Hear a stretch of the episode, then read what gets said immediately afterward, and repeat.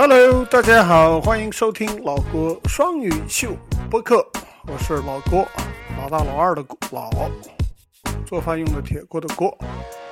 在这个全民娱乐的时代，我要借这个小节目自娱自乐一下，给大家讲几个 jokes。OK 的 OK。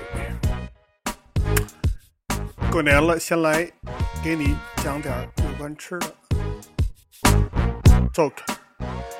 有一天，英国人 Kevin 刚领完工资，就到餐馆里去解馋。他点完牛排就坐在那里等啊等，好容易等来了。但是 Kevin 非常的气愤。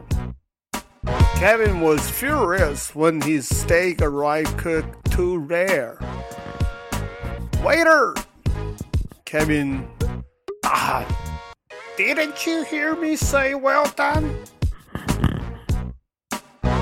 It's close, I did, sir. I can't thank you enough, sir. I hardly ever get a compliment.